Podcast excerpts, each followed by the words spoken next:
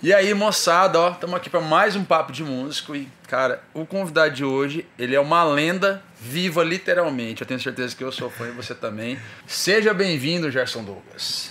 Pá! Que é. Pu! Flavião, cara, que honra estar aqui no Papo de Música, sendo convidado por você, que também é uma lenda, né? Hein? Eu sou muito fã de você, demais, né? Sua competência musical, artística, como produtor, arranjador. Cara, só tenho a agradecer a Deus por esse privilégio de estar aqui no Papo de Música, ainda mais conversando com o Flávio Guedes, Ô, irmão, né? E falando um pouco da nossa história para toda a galera que gosta do nosso trabalho. massa demais, mano. Ó, é uma honra mesmo.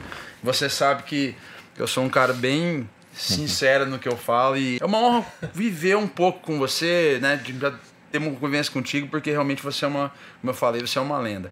Mano, vamos começar por aqui. É, como que a música entrou na sua vida, assim? Como que foi o primeiro contato seu com a música? Co- Como foi?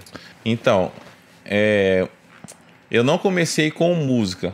O meu, o meu primeiro contato com a arte, melhor dizendo, foi quando eu tinha sete anos. Eu fazia muita graça para as primas, para os familiares, fazia muita graça nos aniversários, festinha de casa.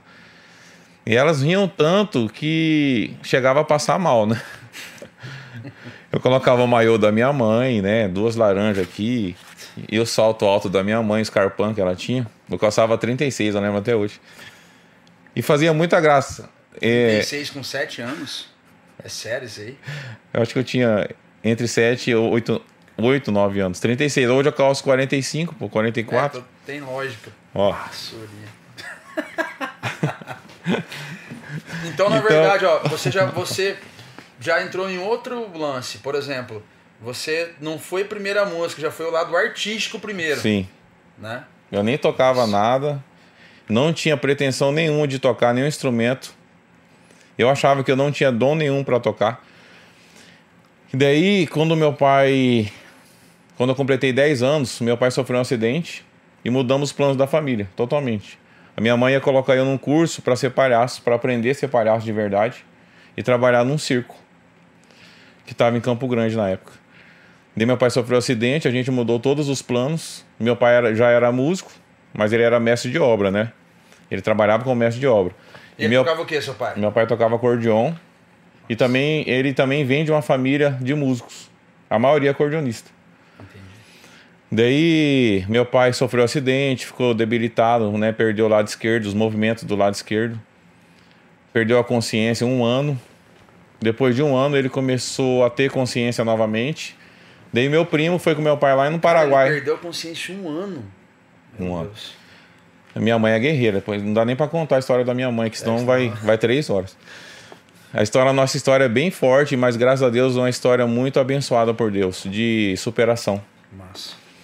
Né? Daí meu pai comprou um tecladinho, Cássio, tem até hoje lá em casa. O Ivan Miyazato, que foi que estudou comigo no pré. Ele, ele emendava as teclas quando ia quebrando, porque eu ensaiava tanto que as teclas iam quebrando. Ele, ele, ele emendava com o plástico da caixa de manteiga. Caramba, mano, que massa. Ele fazia uns pedacinhos de plástico assim pra, né, ficar emendado a tecla com o teclado. Daí o meu pai um dia tocando brasileirinho me chamou muita atenção. Mas antes disso, quando eu tinha sete anos, quando eu queria ser palhaço, o meu pai ficava ensaiando no meu quarto, eu dormia escutando ele ensaiar. Eu amava. Ele pegava a sanfona. Mas ele ensaiava pra tocar ali pra vocês. Só hobby. Era, é, não Era só hobby. fazer show, tá. Ele teve um trio, né? Bem no passado mesmo. Ele teve um trio Salvador, Joãozinho e Carlito. Um trio bem regional, bem caipira. Daí quando meu pai ensaiava, eu ia com ele no quarto, ficava deitado. E meu pai sentado, né, no meio do quarto. E, e até que eu dormia, ouvindo ele tocar chorinho. Tico Tico no Fubá, Brasileirinho, é Bicho Carpinteiro do Mário Zan. Valsas lindas. Meu pai sempre gostou muito de valsa. Daí eu dormia. Daí, não sei se ficou no meu subconsciente. Depois do acidente, como eu tinha falado, né? Ele, quando, quando, quando eu completei 12 anos, e ele começou a lembrar das músicas, ele tocava só com a mão direita e o teclado de lado, assim. Isso você tinha 10 anos. Eu já tinha 12, né? 12, Quando meu pai sofreu acidente, eu tinha 10. Tá. Com 12, ele comprou o teclado, Daí ele tava tocando brasileirinho. Na hora eu fiquei com vontade de correr, né, pro lado que ele tava, tirar a mão dele e começar a tentar fazer o brasileirinho. Sem aprender nenhuma nota antes. Daí eu lembro que eu fui no rumo já. E meu pai falou: Não, agora você muda. Que ela muda. Ela muda. Daí eu ficava num lugar só. Daí meu pai falou assim: Ah, a segunda parte é aqui, meu filho. Daí eu já fui meio que né, na onda da música ali. Nem sei como que eu entendi a divisão rítmica, uma melodia. Até hoje a minha mãe não sabe isso, meus irmãos, que eu sou o mais novo. Eu sei. dom, cara. É dom, né? Isso, isso não tem como explicar. Isso é dom. É, é, eu falo que assim, quando eu fui tocar bateria a primeira vez, o meu tio sentou.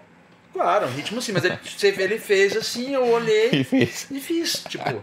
E aí não tem. E aí, eu pô, eu dei aula há muito tempo. Então tem, tem gente que você vai ensinar e o cara Sim. demora três meses pra conseguir fazer aquilo. Esse, né? aí- esse aí vai da. Vai de cada um, né? É, do dom. Mas enfim, daí você já fez aquilo ali. Daí eu tal. comecei, daí quando, com, 16, com 16 anos, meu pai viu que eu tava tocando muito bem o teclado. Ele falou, filho, por que, que- por que, que você não pega o acordeon? E o acordeon dele tava lá no guarda-roupa, né? Porque minha mãe Você tocava com 16 anos, tocava com o Tony Bank ainda, com o Cássio. tocava com o Cássio. Era Tony Bank? É. É porque. Falei que é o Tony Bank porque sempre, né? Todo É. mundo tem o Tony Bank. Então, assim. e até porque tem. O Cássio. ti- Agora tem um monte de teclado top, Sim. Cássio, mas antigamente não tinha bom. Sim. Não tinha bom antes, né? Não, é só o Tony Bank, né? Então, quando meu pai, né, quando eu tinha lá meus 5, 7 anos, que ele começou a querer tocar acordeão por hobby, ele começou a ensaiar com o trio dele, com os velhinhos, né? Já tá, infelizmente, já tá todo mundo, né, já foi embora, Deus já levou os três. Meu pai começou a chegar muito tarde em casa. Daí minha mãe falou, ou eu ou a sanfona. Daí meu pai falou, não, quero você. Daí ele guardou a sanfona no guarda-roupa. Tá de brincadeira. Sim, ele guardou a sanfona no guarda-roupa. mulheres de músico, nunca façam essa pergunta para um músico que vive de música. Essa resposta vocês não vão gostar de ter. Ó, sabia que a primeira pessoa que fala que o pai, que a pessoa fala não, você, todos que eu conheço, não foi assim não. E minha mãe, minha mãe tá viva pra contar, tá? Tá pra testemunhar isso. Daí, é, meu pai falou: a sanfona tá no guarda-roupa. Foi desde essa época que a minha mãe falou: Ô, eu a sanfona. A sanfona ficou lá, enrolada num pano, uns 10 anos, bicho. ou 15 anos. Daí eu falei: pai, eu não gosto de sanfona, eu acho um instrumento muito esquisito. Falei de jeito, muito estranho, né? Eu gosto de teclado. Daí meu pai falou isso, eu sou sincero, tá? Perdoa os tecladistas aí. eu também toco teclado. Ele falou, filho, vai pra sanfona que teclado não dá futuro.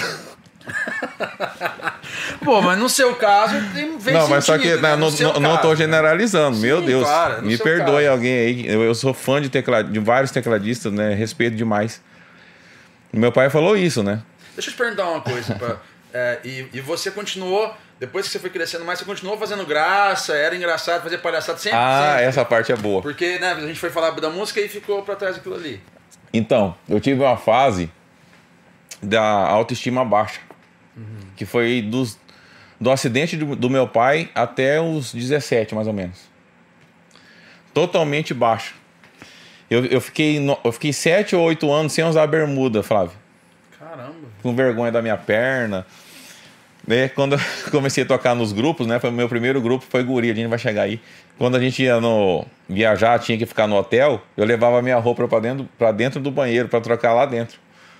Eu tinha vergonha da minha Eu já perna. conheci pessoas assim. É, eu, tipo assim, eu sofri muito bullying na, no colégio, né? Na escola. Tipo assim, eu era considerado o cara mais feio do Dom Bosco. eu era considerado o guri mais feio do Dom Bosco, o mais feio da minha rua. O mais feio da minha família, né? Daí, depois que o Tradição estourou, eu não tenho como ficar contando perfeitamente, né? Ah, a história, né? Gradativamente. Daí teve uma moça que me encontrou na loja de roupa uma vez, eu tava com a minha esposa, o tradição tava estourado. Daí eu lembrei dela, né, que ela era da minha sala, da época que eu sofria muito bullying. Né? Então eu não era mais aquele feio, né? Eu era um feio ajeitado. né, estourado, Você né? era feio e famoso. Um feio né? famoso, né? Todo mundo acha né? que é rico, entendeu? De, daí ela falou assim pra mim na loja: quem te viu, quem te vê, hein, Gerson? É, é bem isso. História de sucesso é sempre assim, né? Mas, mano, é. Tá, daí você com 16 anos você começou a tocar sanfona.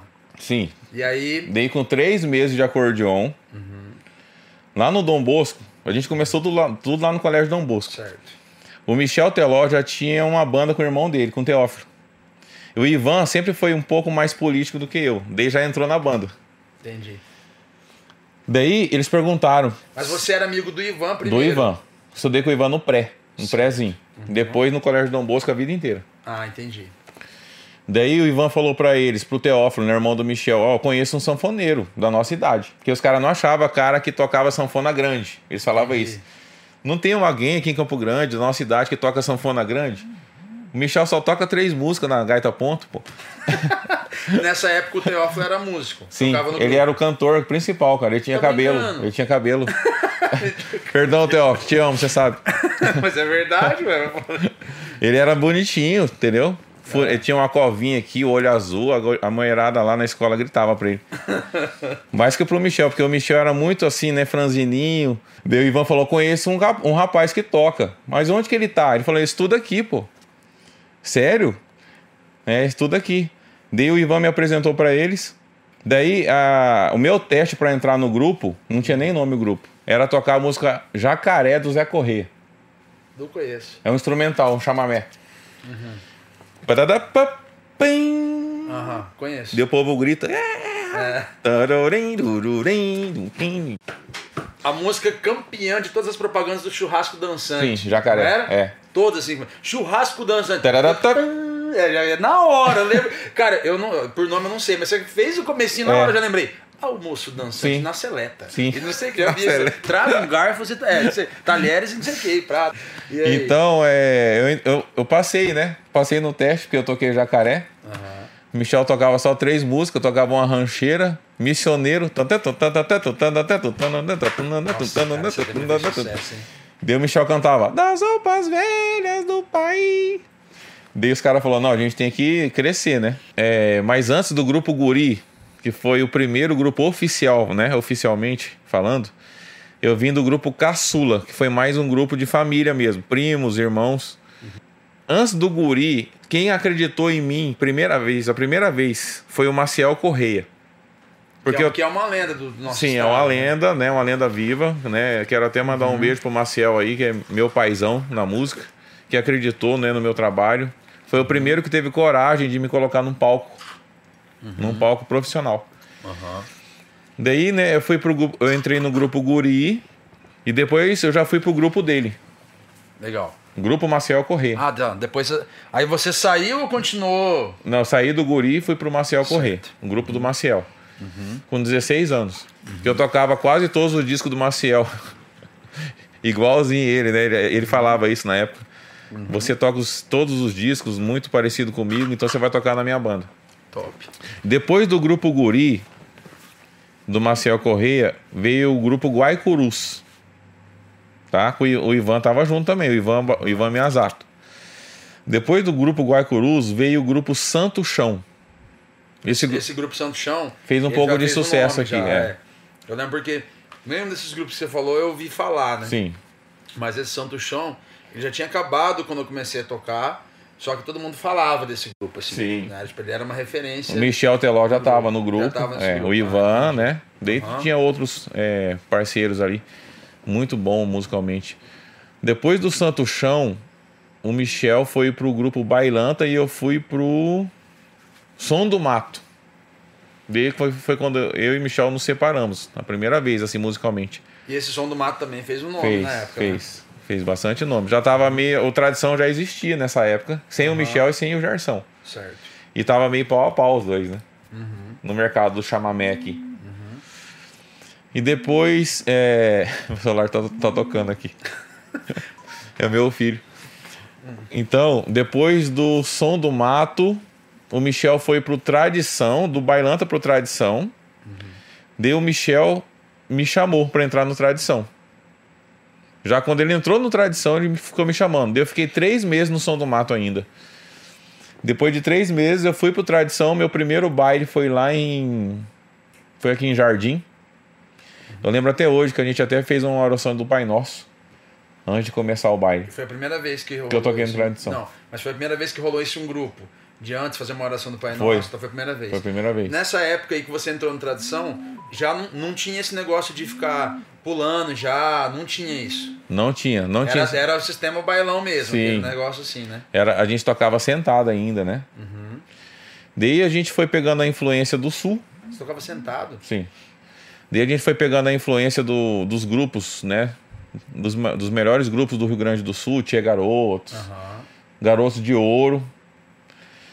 Daí a gente falou, galera, a gente tem que ficar em pé, bicho. a gente tem que ficar em pé, senão a gente vai ficar para trás. Daí que veio, né? Eu comecei a tocar em pé e naturalmente começou a vir dentro de mim é, o Gerson Palhaço, que eu já tinha lá no passado. E daí que eu fui vendo que dava certo Certo. o lance musical com a arte, né? Arte cênica, assim. Né? De tipo palhaço misturado com a sanfona. Tá, e esse aí do, do, do Tradição que estourou, essa formação aí que você tá falando, era só você e o Michel. Não tinha ainda o Anderson, Carlos, Não tinha. Pecóis, não tinha ninguém Não dessa- tinha. Sarita, não tinha. Não tinha. Sarita não, né? Carlos Dias, meu amigo. Um abraço pra ele. É que era Sarita, né? Na época Sim, era Sarita, sim, né? Tinha, um- tinha um cabelo. Eu também É. não peguei, eu peguei a outra época. Já. É por causa da novela da, Aham. da- daquela emissora lá.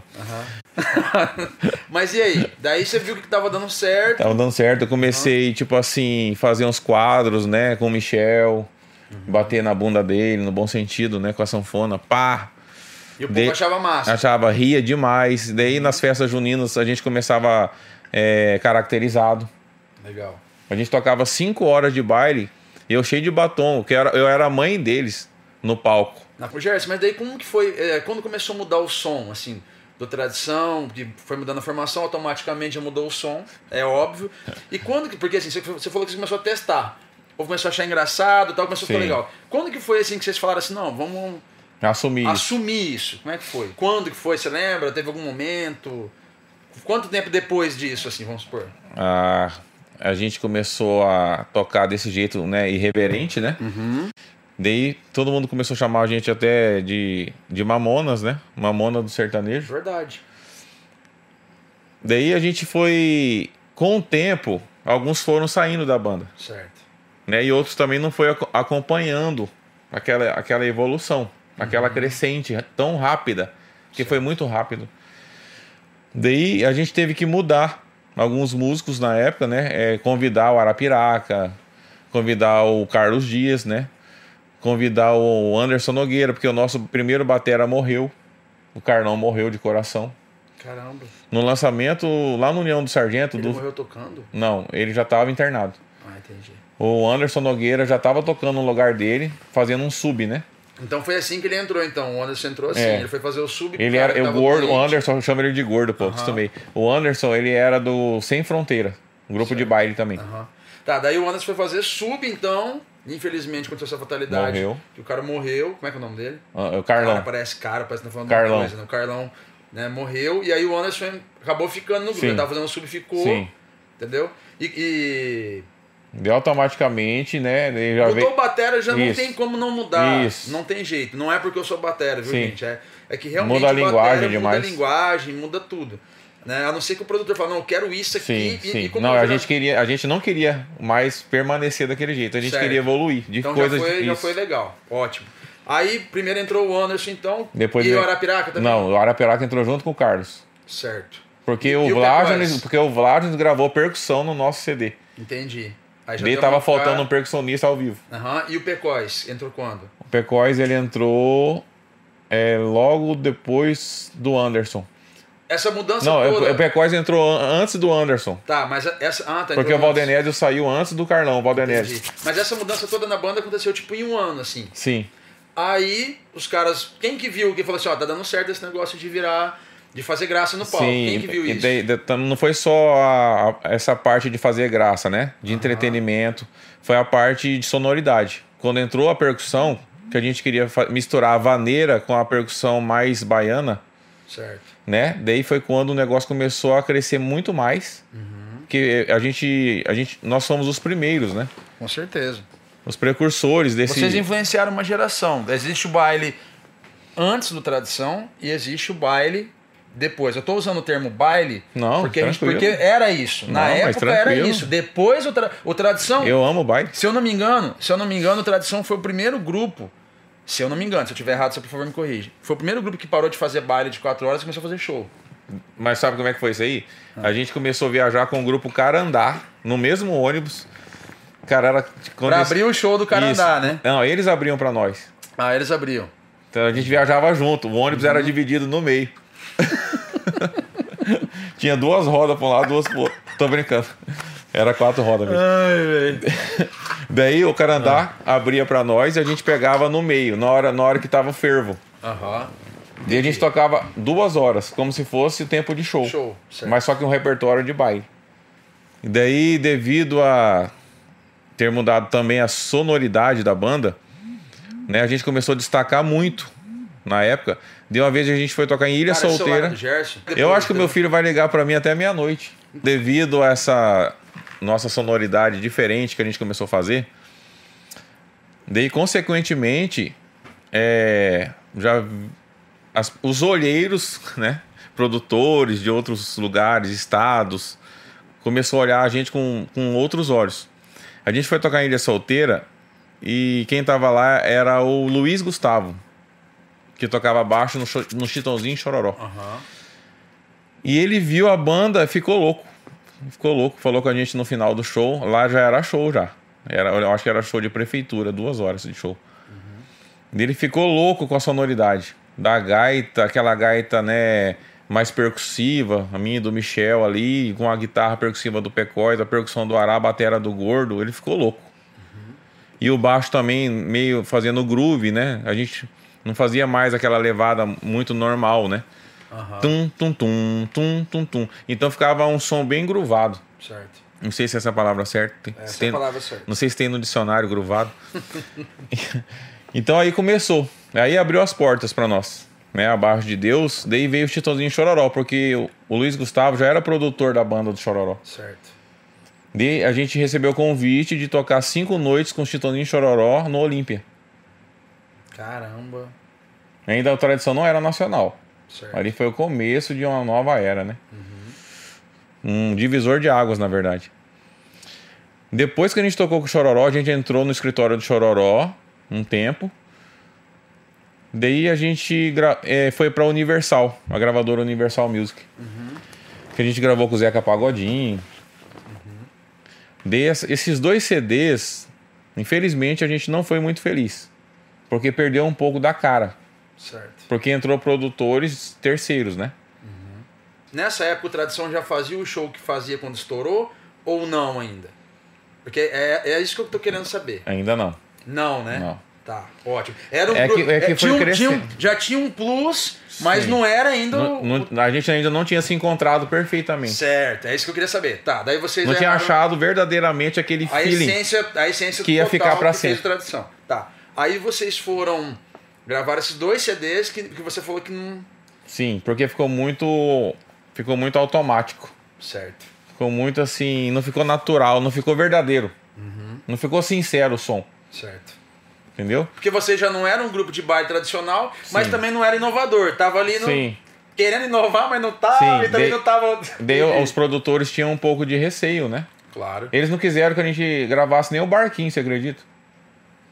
No primeiro CD da Universal não tem barquinho. E já, já existia música. Já tinha estourado já no sul com o aí. Candeeiro.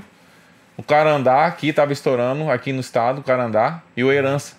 Cara, eu acho muito importante você falar isso, porque assim, eu, eu sempre falo, quando dá, assim, quando eu entro nesse, nesse tópico na entrevista, assim, o produtor, ele é, ele é muito importante. E ele pode ser muito importante para bom e para ruim. Então, assim, tem, tem, Falou muito produ- é, tem muito produtor que quer ser É uma ele, faca de dois gumes. que quer ser ele no som do cara. Então eu falo assim, e, eu, cara, eu sou um cara que eu sempre tentei respeitar demais o artista. Eu falo assim, ó, eu acho que a gente pode colocar esse molho aqui. Mas é a essência, cara. Conservar a essência. Uma vez eu briguei com um artista, briguei assim, né? Forma de Sim. falar. Porque o cara queria mudar tudo. Tirar o chapéu e cantar mais alto. Eu falei, cara, você tá dando certo até agora. Aqui, por que, que nós vamos mudar tudo isso que você fez? A gente vai melhorar. Tem que reciclar. Vai melhorar. Reciclar, agora vai né? mudar o que você já construiu. Entendeu? Mas enfim, eu queria falar isso porque É muito bom frisar é isso. importante, cara, Demais. porque as pessoas precisam entender a, a importância do produtor, né? Sim, Um artista, meu entendeu? Deus. Porque hoje o povo só quer ver sucesso, né? Eu também penso igual Sucesso. você. Não sou um sucesso. produtor oficial, né? Mas lá no Tradição eu ajudava a produzir também. Não, o Gerson é importante falar isso, gente. O Gerson, ele é compositor, ele é arranjador, né? ele é produtor, entendeu? E ele é artista, né? Músico, ah, o, o músico, principal, O músico músico. é artista? Gente, todo músico é artista. Mas quando eu falo artista, ele é um cara de frente, que dança, que, é, que anima a galera. É uma outra história. Tá, mas aí, então a tradição tava ali naquele momento, né? Que não Transição. Tava, é, transição. Não era nem o bailão e nem o que Nem o era. show. Tal. Aí vocês A gente erra- queria chegar lá. Queria chegar lá, tava mudando. Aí vocês gravaram dois discos, como você mesmo falou, não, não foi o que Não vocês vingou. esperavam e tal. E aí? Os bailes começou, né, a cair. Dá dá é, público, né? Porque o nosso CD ao vivo que explodiu, aquele de bailão, Certo. Uhum. que foi quando o Luiz Gustavo conheceu a gente. Ele já tava, né? Já tava abaixando a febre. entendeu? Uhum. Então a gente tentou com a Universal, não deu certo. Certo. Daí, depois do segundo CD da Universal Music, o Teófilo, que até friso ele aqui, ele tem muita visão. Muito. Eu sou fã do Teófilo. Teófilo, sou teu fã, cara. Eu Beijo. também. Então, eu falei, Ele falou assim, ó, vamos fazer um DVD. Eu falei, você tá louco. E na época tava começando a Não rolar. tinha né? ainda, não, não- no nosso estilo não existia.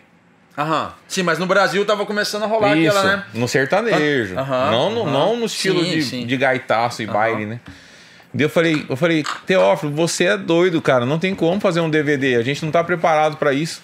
Eu fui o cara que mais, né, bati, bati de frente com ele. Eu falei, não, vamos ensaiar mais, vamos esperar mais. Ele falou, não, é agora. É o momento, é agora. Aproveitar o time, né? Na música é muito importante. Isso, é o time. O time é Eu sabia que a gente ia gravar um dia, mas não naquela hora, Uhum. naquele momento. E ele também que tinha falado pra gravar o CD ao vivo, né? Aquele CD de bailão ao vivo, de Que é papelão. totalmente diferente. Que foi um divisor falar- de águas. E eu vou falar de novo isso. O ao vivo de antigamente, que era realmente ao vivo. Não é esses ao vivo de agora que os caras ficam dublando lá, viu, gente? Infelizmente é isso que rola.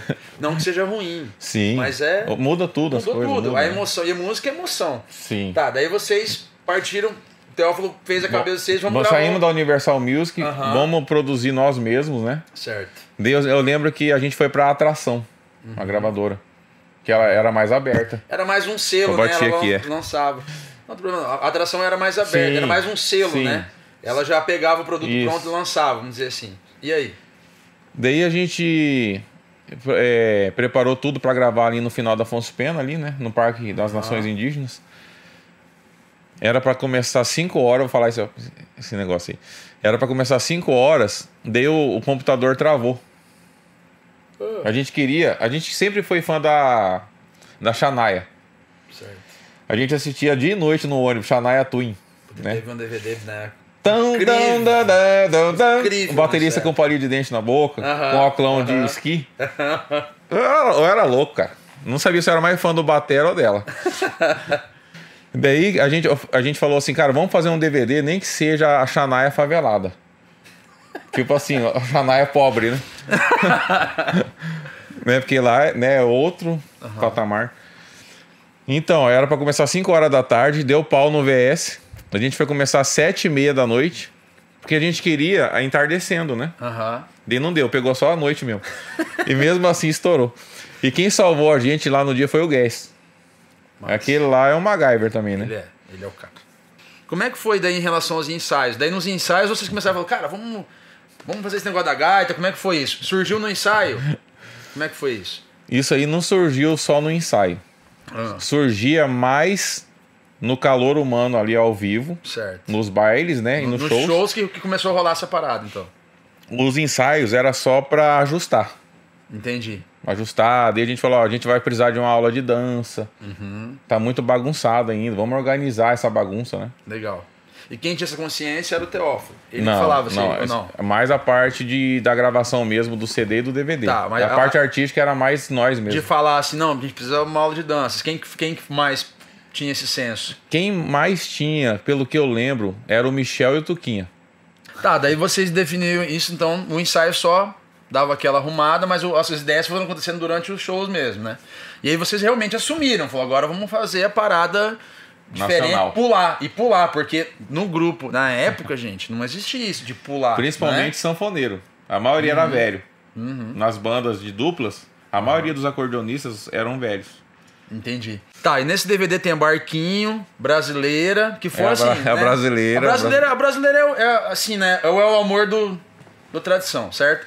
E a brasileira, pra quem não sabe, é uma moça aqui, o Gerson, que começou a história dela. Como é que você começou a história dessa música? Flávio, eu posso contar mesmo? Ué, por favor, né? Então, a Vai brasileira, falar que começou cagando, né? o duro que foi, cara. Cara, eu, Como du- assim, eu, eu não velho? posso mentir, né? Ah, Eu, eu tava no banheiro, isso aí em 2001, 2002 mais ou menos. ah. Daí eu pensei assim, as músicas já estão ficando saturadas, né?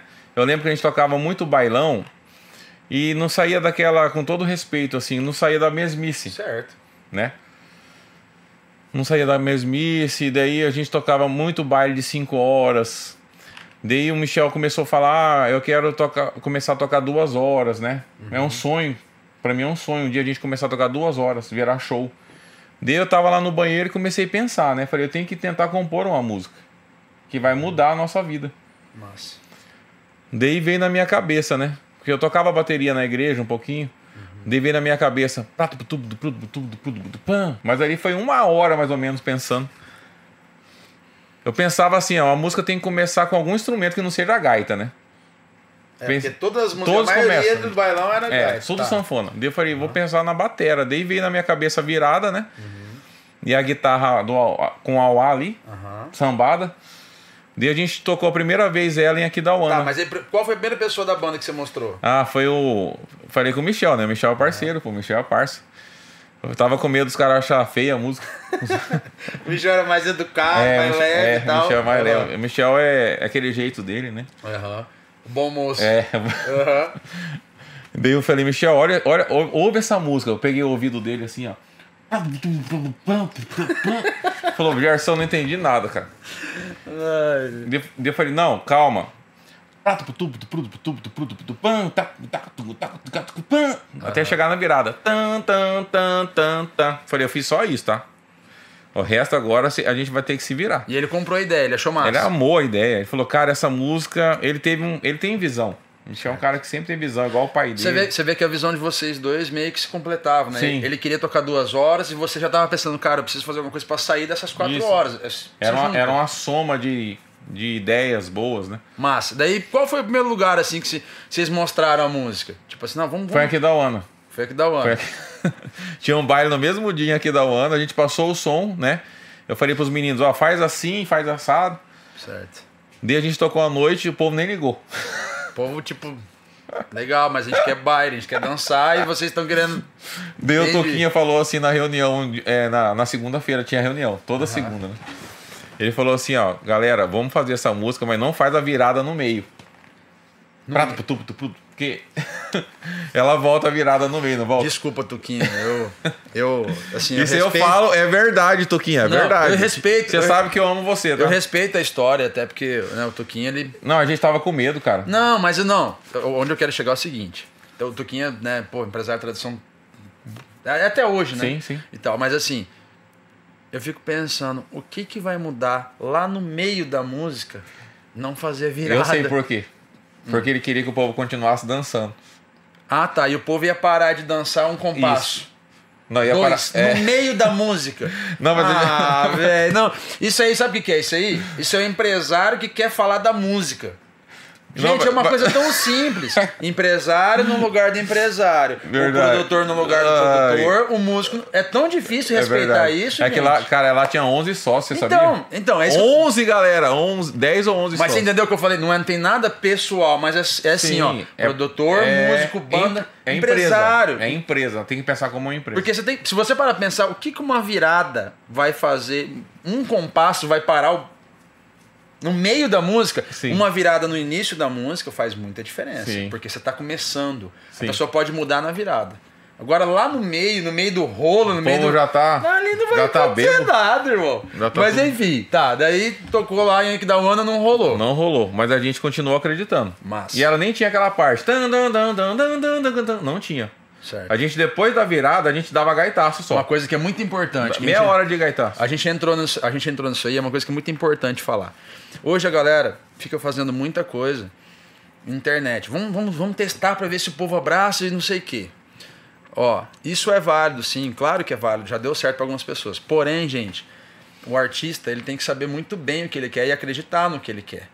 Tipo assim, eles, eles testaram uma coisa e não funcionou, eles tocaram num show e não funcionou.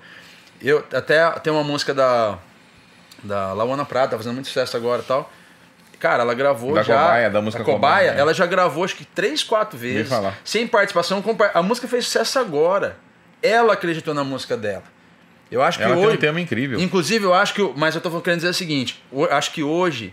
É uma coisa que eu tô falando que eu sinto falta. Os artistas têm que parar de pensar um pouco só no povo e saber o que ele gosta. A, a- a música Pensa tá, igual. a música tá ficando meio que sem verdade, cara. Os caras estão sem Você verdade. vê o Pink Floyd, né? O cara sobe com a camiseta da Ering branca, uma calça jeans, que parece que pegou no cesto, E aí? e faz o som dele. Mas, mas E são a, Você- a a melhor banda do Você mundo. concorda comigo? Tipo assim, ô gente, a música, primeira coisa, é que todo mundo já quer dinheiro, dinheiro é sucesso. Primeiro a gente faz o que a gente O acredita. E que aí ama. se a galera comprar, maravilha. Aí você vai melhorando, como a gente falou, reciclando. Mas vai perder a essência. Sim. Aí as pessoas não sentem verdade. Sim. Você acerta uma música e depois desaparece. Isso. Nunca mais Tem que acontece. vender a verdade. Toda- Exatamente. O tradição. Não vou nem dar o tradição aqui. virou o que virou, por quê? Foi um negócio real. A Os gente, caras- Uhum. a gente era único. Mas não é porque a gente queria ser Sim. único. Sim, a gente dá. queria ver- fazer o nosso som. Mas vamos, vamos voltar pra isso. Aí vocês gravaram ela num, num outro, num, num outro No- CD. No CD ao vivo, primeira ao vez. vivo. Tá. Daí foi quando abriu as portas, né, do estado pra nós. A gente foi desbravando, Paraná, Prudente. Tá, só pra galera entender. Esse CD ao vivo foi antes, bem antes da Universal lá. Foi um antes dos dois da, da Um antes Universal. da, da- Ah, entendi. Na verdade, então, essa música que segurou vocês, esses dois CD que praticamente Segurou. vocês erraram. A foi segurou. a brasileira que segurou vocês a. O CD ao vivo segurou, Saquei. né? Completo. Tá, aí vocês gravaram os dois que, que assim. Não deu muito não certo, deu muito certo. Aí vocês fizeram um DVD em Campo Grande. No DVD em Campo Grande tem, que eu me lembro, até você vai poder me falar mais. Começa com a brasileira. Começa com a brasileira. Eles não queriam E já era gravar. aquele rolo, pulando, já começava na pressão violenta. Depois barquinho. Sim. As roupas, todo mundo Maria, colorido. Maria Fumaça. Todo mundo colorido. É, aí, é, tradi- ah, é, é Maria. Fumaça, que é essa tradição. E aí teve a Romântica, campeão de bilheteria. Campeão de que bilheteria. rolou bem. Que ela entrou, é, o barquinho só entrou em São Paulo na rádio Ah. por causa da campeão de bilheteria, sabia? Ah, é? Porque a gente levava o notebook com DVD pra mostrar pros donos das rádios Certo. e eles ouviam o barquinho e falava que era que falava que era axé. Falou, falava assim, a gente não toca isso. Vocês não têm outra música? Deu o Michel e o Carlos, que é a música do Carlos. Ah, certo. campeão de bilheteria. E é uma música romântica. E, o na român- época rolava. E o romântico Muito. já é- o romântico- Sempre rolou. A gente fala isso porque tem músicas que são regionais e tem músicas que são Brasil. O romântico já era famoso no Sempre, Brasil. sempre mundo, sempre. Agora, quando você chega com uma coisa muito diferente, é normal. O cara fala, ó, agora vou- vai pôr na Mas minha se der rádio. certo também, tá feito, né? Exatamente. É, mas só que a coragem é uma coisa pra poucos, né? Então tá. É, agora você viu a brasileira como é que eu fiz? Então.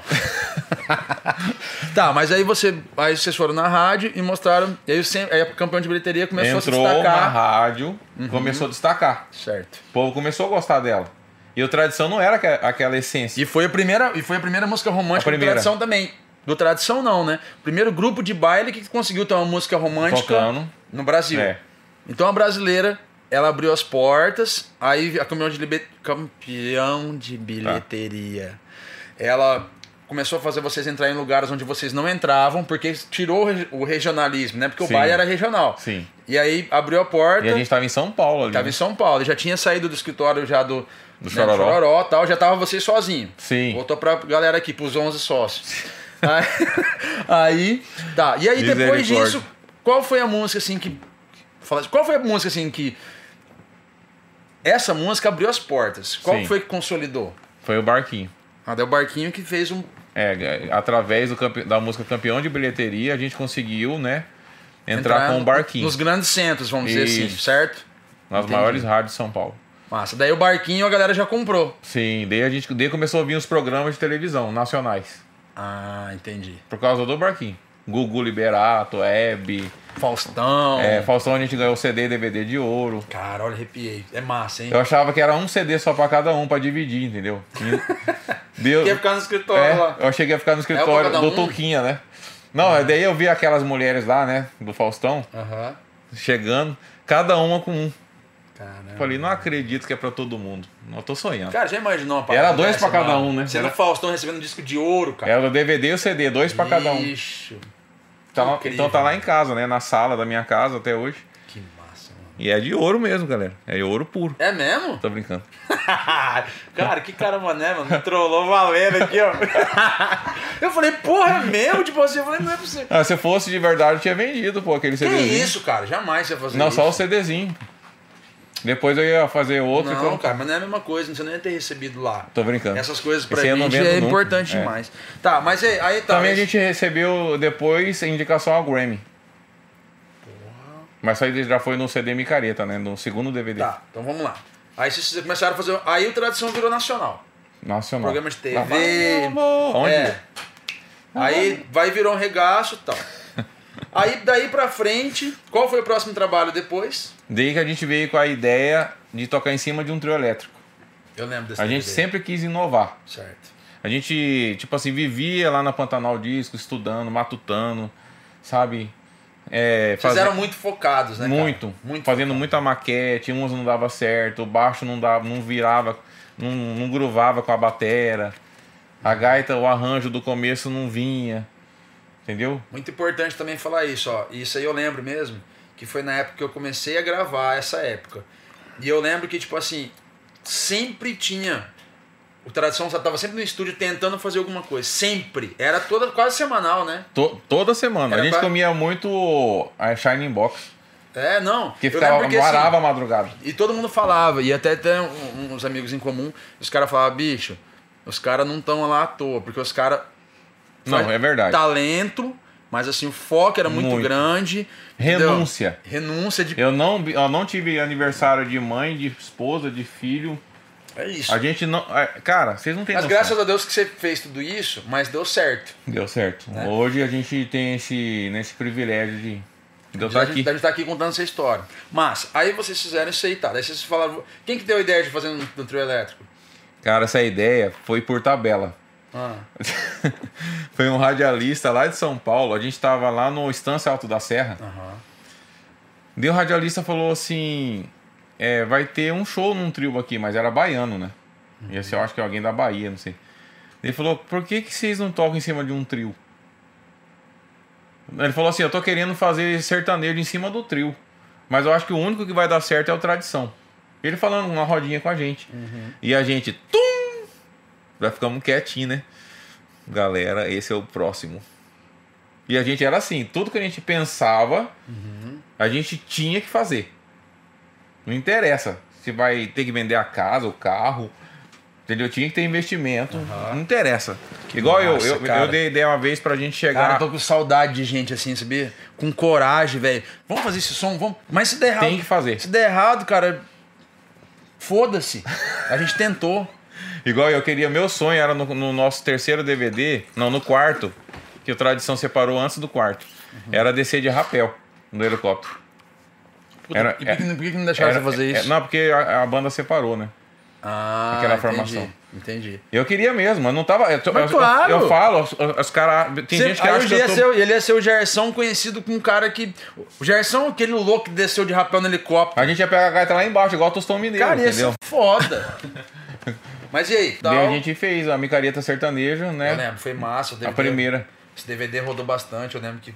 A gente, é, a gente teve participação do Zezé de Camargo Luciano, do Chitãozinho Chororó, e a gente teve também é, uma gravação com o Bruno Marrone, que aquela música tá pegando. E do João Bosco e Vinícius também. João né? Bosco e Que Vinícius. Na época tava Quem começando a estourar. de mim? É. Foi essa música. Eu lembro que essa música aqui no estado Sim, tocou muito, né? É, e até, João Bosco, até na parte dele tava meio que chovendo um pouquinho. tava. É porque É. a primeira. É, peraí. É, a primeira gravação nossa, é, o palco caiu. Primeira, quando a gente marcou a gravação da primeira micareta, o palco caiu. Porque vocês iam começar no palco e depois foi Daí choveu muito. A gente ia começar na É micareta. verdade. Não, a gente ia começar na micareta igual o filme. Ia ter pessoas, é, cameramans assim, filmando, Nossa. igual filme de ação. E a gente ia continuar tocando a- a- e a outra banda lá esperando. A banda não, né? A- os instrumentos. Certo. Daí a gente ia sair da, do trio elétrico direto pro palco sem parar. A música não ia parar, entendeu? Caramba! Ia vir um loop. Mas e a batera? Não, ia vir um loop. Deu o Ah, gordo, tá. ia subir a escada. O gordo é o Anderson Nogueira. Ia subir a escada e já pegar a batera Que com a arapiraca. massa. Nossa, isso é foda. E depois eu e o Michel ia voar. A gente saiu dois dias o voo. Tá, daí vocês gravaram um DVD, né? Rolou também esse trabalho, andou bem pra caramba, Sim. manteve vocês ali, Sim, né? Continuou. essa micareta foi, foi muito bem falada. A gente continuou fazendo show com, com o trio elétrico. Massa. O trio vinha da Bahia, entendeu? Começou a rolar a micareta do a, gente, tradição. é, a gente colocava os trios no, no- em Barretos. Teve, Vocês fizeram lá em Barretos o com melhor trio? show da minha vida, um dos, um dos melhores da minha vida, que eu chorei, foi quando a gente entrou naquela arena de Barretos. No dia principal. Caramba, mano. Eu lembro que, foi loucura. um zíper abrindo assim, ó. De, de público, assim, tipo um zíper abrindo. E a gente. Eu lembro. E o gordo aqui com o surdo aéreo. Pum. Eu olhava aqui. Sonzeira, é, velho. Eu arrepiei de novo. É, Era massa. É, daí eu né? olhava, daí eu olhava tudo aquilo, né? Tudo aquilo ao meu redor, eu falava, tô sonhando.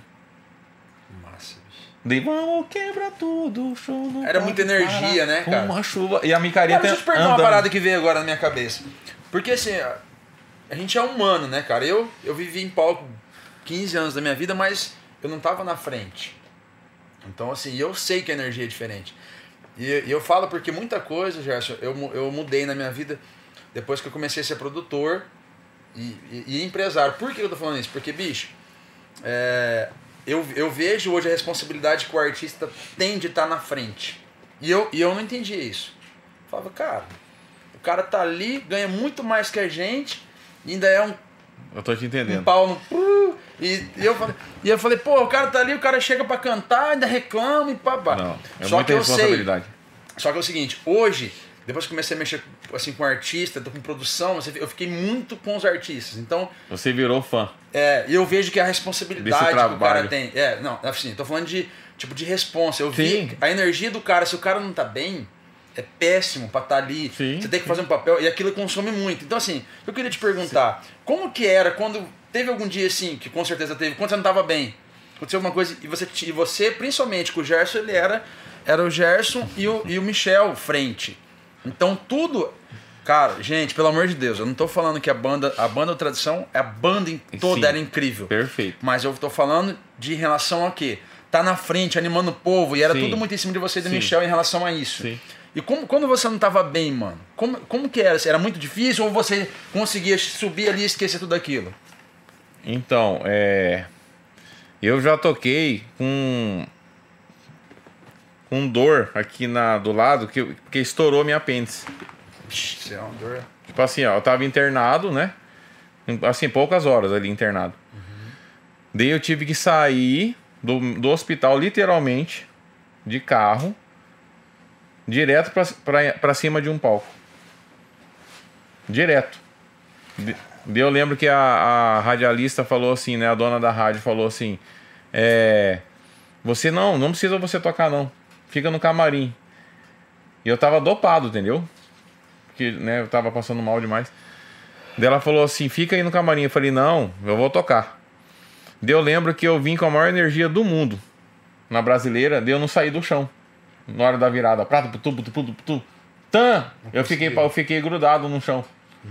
Só a minha mente que imaginou que eu tava pulando. Então, mas você, mas você, conseguia, você conseguia lidar bem com isso? Quando você subia no palco, então, você, você esquecia de tudo mesmo, não literalmente. sei, eu, eu, eu- esquecia de tudo, Flávio. Tô, falando, tô sendo sincero É, mesmo. não, por isso que eu tô falando. Porque isso aí, Gerson, cada um sente de uma forma. Tem gente que sobe e consegue largar tudo, e tem gente que não, que consegue fazer o trabalho, mas não. Ela absorve o pessoal, né? Exatamente. Tá, daí depois o DVD em Lages, e foi aí que o Michel resolveu sair. E aí que o Michel saiu, você saiu junto com ele. Saí junto. Muita gente não sabe até hoje que eu saí no mesmo dia que o Michel, a gente saiu juntos. Na época eu saí pra tocar com ele, né? Certo. É, daí eu fiquei um ano com o Michel, na Uhum. carreira solo do Michel. E eu também senti a necessidade de ter um projeto meu. Certo. Do mesmo jeito que o Michel sentiu a necessi- necessidade de ter um projeto dele, um sonho dele, eu e os outros também da banda, cada um começou a ter o seu próprio projeto. Certo. Aí você. Foi aí que você, você montou o trio Trio violado. Violada, a gente foi pro Superstar. Certo. E até hoje é, eu faço parte do Trio Violada. Massa. Eu sou né, o precursor né, do, Você do projeto. montou o projeto e tal. E hoje você tem, além do trio violado, você tem um- o projeto Gerson, Isso. que é o projeto Gerson. Ele, ele, ele abrange instrumental, ele abrange também é, bailes e shows. Massa. Entendeu? Massa. Puta que legal. O Trio Violada é mais focado em- no interior de São Paulo. Entendi. É, e eu já é um negócio muito cantado. É, é, muito sertanejo. cantado não. É sertanejo, ok, fechou. E aí o, o Gerson já tem um lance do, do instrumental, É da minha tem lance do show, tem. a Massa, minha, muito totalmente a minha verdade. legal. Massa, puta que massa. Mano, é um momento assim. Muito feliz do Gerson. Que- Eu sei que é uma pergunta difícil, porque com certeza teve muitos, mas assim, um marcante, assim, você fala, cara, O marcante, um dos mais marcantes da minha vida, teve uns cinco, mas um, um dos mais. Foi quando a gente gravou o primeiro DVD na Afonso Pena. Foi quando abriu a cortina. ele mudou tudo, né, cara? Ele mudou tudo, né? Foi quando abriu a cortina na hora da brasileira. E a gente viu quase 50 mil pessoas na nossa frente pulando. Arrepiei de novo, é a terceira vez, né? E aí eu chorei muito. Se as pessoas assistirem, não vai ver a lágrima nos meus olhos, porque ali só tinha uma câmera. Foi até um DVD simples na época, não tinha. Não, simples não- hoje, é, mas na época. Não, simples eu falo assim, não tinha várias câmeras Aham. pegando detalhes, entendeu? Mas tinha vocês, né? Que é o mais importante. É, tinha. Galera, me desculpa aí, os diretores de vídeo. Pode fazer o que for. Se a música não for massa, se não emocionar, não vai mudar. É verdade. Desculpa, mas Então é, a foi, verdade é foi um dos melhores momentos da minha vida. Tá. Também teve a, a hora que a gente ganhou o DVD CD de ouro, que a gente não sabia, foi surpresa, né? No Faustão. Ah, tá. Vocês não sabiam Não quando. sabia. Ah, eu achava que aquilo ali era tudo Teve- montado, sabe? vai- vai- foi vários momentos que eu segurei muito pra não chorar bastante. Massa, mano. Uma vez também a gente tocou pra um milhão de pessoas em São Paulo. Junto com César Menotti, Zezé de Camargo, várias duplas. Né? Mano, e o assim, momento. Um dos mais tristes, assim. Falar um pouquinho do Feliz de novo. Estados Unidos, cara, me marcou. Estados Unidos é. Primeira vez que eu Imagina. pisei em Nova York. Falei, eu vou dar um gaitaço pros americanos. Eu não acredito que eu vou dar um gaitaço do Gerson pros americanos, não. Comi neve. Comi neve errada ainda, só pra te falar. Tava com um produto lá que eles colocam pra derreter, né? Aham.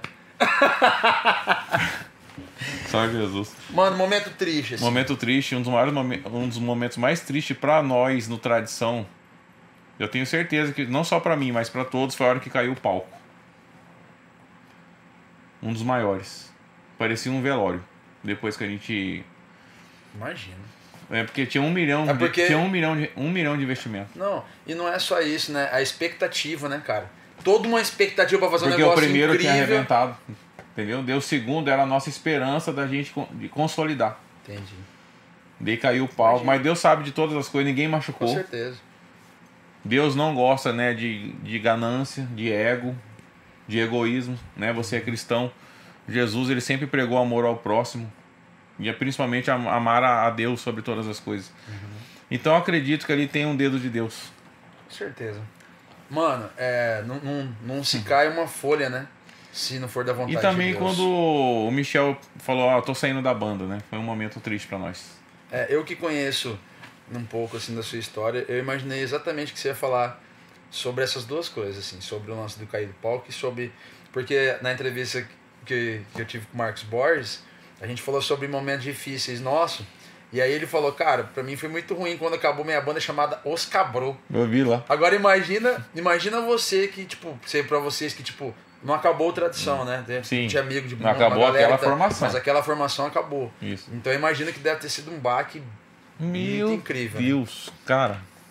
Ali, ó, se não fosse Deus na vida de cada um, Mas, mano, vamos falar, vamos parar de falar de coisa triste agora. É uma coisa que eu tenho certeza que todo mundo quer saber. Uma referência do Gerson. Me dê uma, duas, talvez três na sanfona. primeiro é meu pai, né? Carlito. que Deus o tenha. Meu pai me ensinou é, paralítico, né? Ele tava já com um lado esquerdo paralisado. Ele me ensinou mais falando do que tocando. Porque o, o músico não é só tocar. Com certeza. O músico, ele tem que saber viver e conviver, né? Com outros, né? Com seus parceiros de banda ali e tudo mais, com os fãs. Então meu pai me ensinou muito princípios. Massa. E outras referências musicais é Albino Manique, do Rio Grande do Sul. Uhum. Pra mim, eu, eu, tive o privilégio, junto com o Michel, de ir na casa dele, sentar no sofá da casa dele. Caramba. Eu tenho o autógrafo dele no meu livro de música. Isso não tem preço. Isso não tem preço. Né? Você tá com o seu ídolo ali Sim. de perto. E ele falou, fala, não vou cara, tocar, nem adianta pedir que eu não vou tocar. Sério? Ele falou isso. Quantos anos ele, ele tinha na época? Ah, ele já E tava. ele tá vivo? Tá. Quantos anos? ele- Ó, eu tô explicando bem. Tá vivo porque eu não, eu não, eu conheço de nome, mas não Sim. sei idade, não conheço. Não, é porque ele, ele, eu acho que ele deve estar com 85. É, mas eu sei que ele é uma referência. Não, ele é, ele é o tipo Beethoven da vaneira, né? Instrumental. Beethoven da bandeira, muito bom esse cara. tá, mas. Fala ele- assim, um grande Não, compositor. sim, mas é, é, que muito. A, a colocação, Sim. tipo, Beethoven da maneira. É. Não precisa falar da sanfona, mas da maneira. É porque ele compôs muita vaneira, mas na verdade é da sanfona. Você Da, da gaita, né? Cara, porque lá no e- sul fala gaita, né? Esse negócio do, do ídolo é uma coisa muito E forte. no Nordeste, pra mim, o Sivuca. O Sivuca, é. É Sivuca, que o Sivuca ele é uma referência. tem Dominguinhos, Oswaldinho, que eu amo de paixão, mas o Sivuca me faz chorar. Massa. Com É, poucas notas, ele me faz, consegue me fazer chorar fácil. Cara, esse negócio de, de, de ídolo assim, é muito foda, porque eu não, sa eu não, não, não sei o que eu faria se eu fosse, por exemplo, se eu tivesse isso aqui, um, um minuto com o Djavan, assim, ó. Eu, eu acho que eu não queria nem eu sou falar. fã do Djavan quase igual você. Eu só ia falar assim, eu só ia falar, cara, só Meu deixa. filho ama o Djavan. Só deixa eu olhar aqui. Você, porque eu fui no show dele duas vezes, cara. E, mano, eu quis chorar, eu quis. É tanta emoção Não, não, que você ali, não. ali, é fora da caixa. É muito fora. Então, assim, eu falo é de, de é referência e você falou, pô, o cara me faz chorar. E, e pô, o Djavan ele faz chorar você com 20 músicas, tudo dele. E, ah, enfim. Não dá. Mano, vamos voltar. É... Cara, Gerson, você falou do momento feliz, falou do Momento momento triste. Referência. É, referência. Cara, o que, que o Gerson gosta de comer? Agora vamos falar de coisa pessoal. O que, que o Gerson gosta de comer? Arroz branco e carne moída da minha mãe. Quase morro, vou no céu e volto cinco vezes. Você- Vou no céu e volto cinco Se vezes. você cara. quiser, eu falo mais uns, uns 80 pratos aqui. Eu errei nas daí que eu achei que você ia falar macarrão estragado. Eu adoro comer macarrão estragado e falar. Não, eu, gosto, eu falo que eu gosto de comer coisa ruim também. Mas no bom sentido, né? Mano, Eu gosto, tipo assim, Fanta Fernando. Tipo, não, é Fernando Laranja. Fanta. Eu falei errado. É re- refrigerante com nome, com nome diferente. Você não conhece muito, entendeu?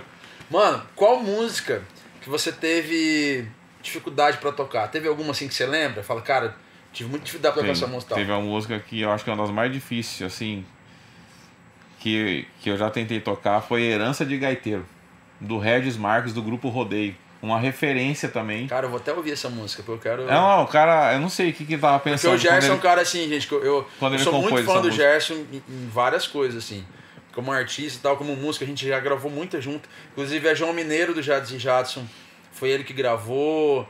Aquela cara, gravou muita também. Fracassado. Noite Fracassada. Noite Fracassada. Eu acho muito bonito aquele seu, aquele seu arranjo que. Dando Eu só- eu só emprestei a mão pra você. Tem um making off meu- no YouTube dessa música. Ó, Até cheguei a cuspir agora. Meu Deus. Dessa música. E eu lembro, e eu lembro que ele ficou, mas.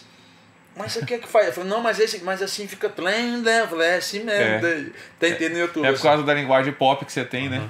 E eu Cara. venho mais do caipira. O Gerson gravou essas, gravou, pô, a gente gravou Bruno e Barreto junto, a gente gravou Manute. Conrado Alexandre, gravou Manute, a gente já fez muita coisa junto. Barreto, eu Ele, é, Bruno Barreto. Bruno e e assim, e o Gerson é muito foda em, em, em rítmica, assim, não tem dificuldade nenhuma em rítmica, tipo, é muito foda. É, então, assim, cara, eu vou até ouvir essa música por conta disso que você falou. É, uma música que você gosta muito de tocar. Ah, lá. Claro que, né? Não vou falar da brasileira que eu gosto, tenho certeza que deve gostar. Mas tem alguma outra, assim? Tem uma música que eu compus há pouco tempo que eu te mandei. Que eu vou até ouvir. É uma música que pouco. faz eu chorar. Sério. É, é para sempre meu amor. Eu levo muito a sério o casamento, entendeu? Casamento, um- família, né? E respeito também as pessoas que né, não, não conseguem ficar muito tempo junto, né? Com certeza é devido a algum motivo. É, não cabe a nós julgar. Então essa música eu fiz para minha esposa, né? Para sempre meu amor. E a primeira vez que eu gravei a maquete dela foi na Argentina. E até o maestro, dono do estúdio, ele é apaixonado pela música. Cara, inclusive você falou do negócio que você me comentou quando você chegou. Você, você falou que você participou de um festival na Argentina. Quando que foi isso? Eu participei, primeira, primeira vez foi em Las Brenas. Las Brenhas, mas escreve Benas, Brenas. Uhum. Foi em 2014, eu acho. Uhum. Depois eu fui participando, 2015, 2016, né? Todo ano você vai, então? Não, eu fui umas cinco vezes. Faz dois anos que eu não vou. E já ia tocar seu projeto instrumental. É, chamamé. É porque se tipo Tenho assim, certeza que você não sabia disso também, porque eu acompanho o cara. é o sabia. lado B do Gerson, né? Que, eu massa, faço. mano, que massa. Então, tipo assim, Deus, Deus me deu, né, esse presente né, da gente poder tocar vários estilos, entendeu? Uhum. Chamamé, a vaneira, o, sertanejo, o forró. Você toca tudo, né, mano? Você, é, é foda. é, cara, assim, o que, que, que a galera pode esperar do Gerson aí. Não pode esquecer também que a gaita, né, eu, uso AZS. Ah, é? Na minha sanfona, a captação nas ah, duas. Ah, é. Cara, essa captação é muito incrível, né? É, mandar um abraço pro Zico, né, lá do Paraná. Zico, obrigado, cara. Você é uma bênção de Deus. Obrigado. Obrigado por esse presente de usar a sua captação. Ó, se o Gerson mim... tá falando é porque o negócio Não, é, é incrível. Não, é pra né? mim uma das melhores que eu já toquei na minha vida. Eu tenho mais de 20 anos de carreira já. 23 anos por aí. A ZS eu indico. Massa, mano, que massa. É... O que, que a galera pode esperar do Gerson aí? Daqui pra frente? Quais são os projetos? Ah, eu sonho muito com um projeto instrumental. Um projeto.